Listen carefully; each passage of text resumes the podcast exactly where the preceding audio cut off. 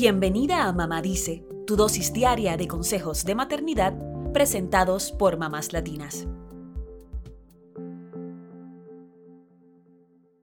Nada te prepara completamente para el parto que tendrás, así como nada te prepara para ser mamá.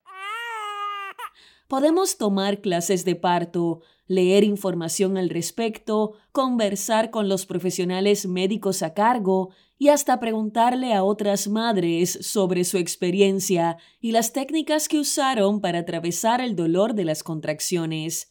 Pero siempre habrá cosas que se salen de nuestro control. Y es que el parto tiene una gran carga emocional y física, tanto así que el dolor es equivalente a que 20 huesos se rompieran a la vez. Por más que nos preparemos, hay cosas que no salen como esperábamos y puede que terminemos en una cesárea de urgencia, que el bebé necesite quedarse internado o que suframos violencia obstétrica. Con esto no pretendemos asustarte, más bien queremos abrir la discusión de una situación que es más común de lo que pensamos, el trastorno de estrés postraumático tras un parto. Aproximadamente un 9% de las mujeres pueden sufrir de trastorno de estrés postraumático luego de parir, según la organización Postpartum Support International. Sin embargo, esta cifra podría ser aún mayor, ya que diversos autores han indicado que hasta un 50% de las mujeres que han dado a luz podrían desarrollarlo en algún momento después del parto, pero podría presentarse de diversas formas y con uno o más de sus síntomas. ¿Quiénes están en mayor riesgo de sufrir estrés postraumático tras un parto? Las mujeres cuyo plan de parto no fue respetado, aquellas que estaban alimentando con fórmula a su bebé luego del alta hospitalaria, las que tuvieron que ser operadas en el posparto o fueron readmitidas en el hospital, así como aquellas que vivieron una situación de violencia obstétrica, verbal o psicoafectiva. Estas son las mujeres que mayor riesgo tienen de desarrollar síntomas de estrés postraumático entre 12 a 36 meses después del parto, según el estudio titulado Alto riesgo a largo plazo de trastorno de estrés postraumático posparto y factores asociados, publicado en la revista de la Biblioteca Nacional de Medicina de Estados Unidos. El estrés postraumático posparto no solo afecta a la mamá, sino también la relación con su bebé e incluso con su pareja.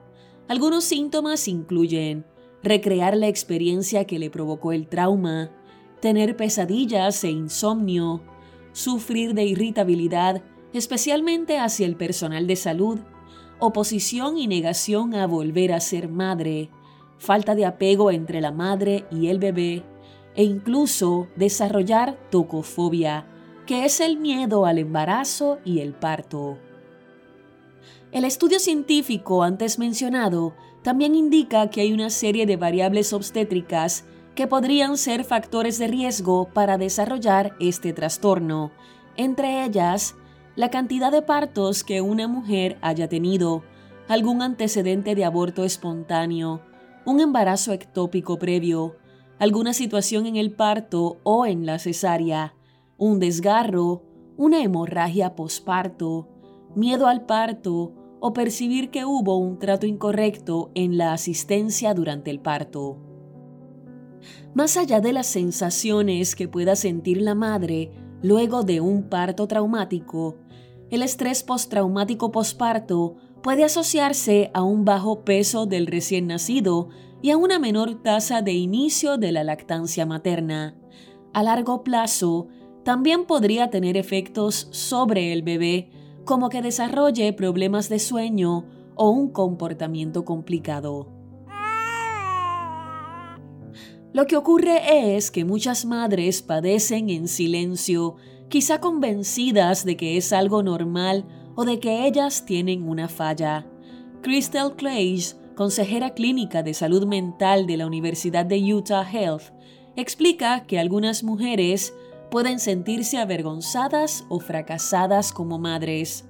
Además, todo el mundo a su alrededor está tan centrado en el bebé y pocos preguntan cómo se siente la madre o qué necesita. Pedir ayuda a tiempo es fundamental porque los efectos de un parto traumático pueden prolongarse más allá del puerperio e infiltrarse en la vida cotidiana. La madre y psicóloga perinatal María Martín Santa Creu señala en su blog que cuando la experiencia que vivimos en el parto sigue viniendo a nosotras en forma de imágenes, sensaciones o emociones negativas, y éstas no disminuyen con el paso del tiempo, es necesario prestarle atención y darle un tratamiento adecuado. Un parto traumático puede ser tratado por un profesional de la salud mental. Una de las técnicas más utilizadas es el reprocesamiento y desensibilización a través del movimiento ocular, conocido en inglés como Eye Movement Desensitization and Reprocessing o EMDR. Este tratamiento permite trabajar con aquellas sensaciones, emociones y pensamientos que generan malestar, según la psicóloga María Martín.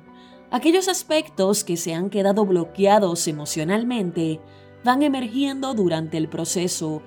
Este trabajo se hace a través de la estimulación bilateral del cerebro, mientras la paciente evoca las imágenes que la perturban. No podemos cambiar las experiencias que vivimos, pero sí hacer que las cicatrices no duelan tanto para poder seguir adelante con nuestra vida.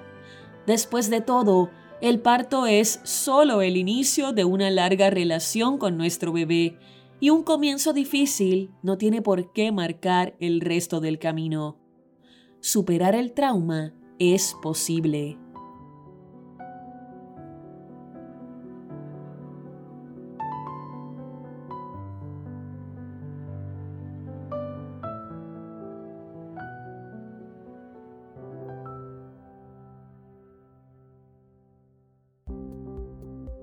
Eso es todo por hoy. Acompáñanos mañana con más consejitos aquí en Mamá Dice y síguenos en mamáslatinas.com, Mamás Latinas en Instagram y Facebook y Mamás Latinas USA en Twitter.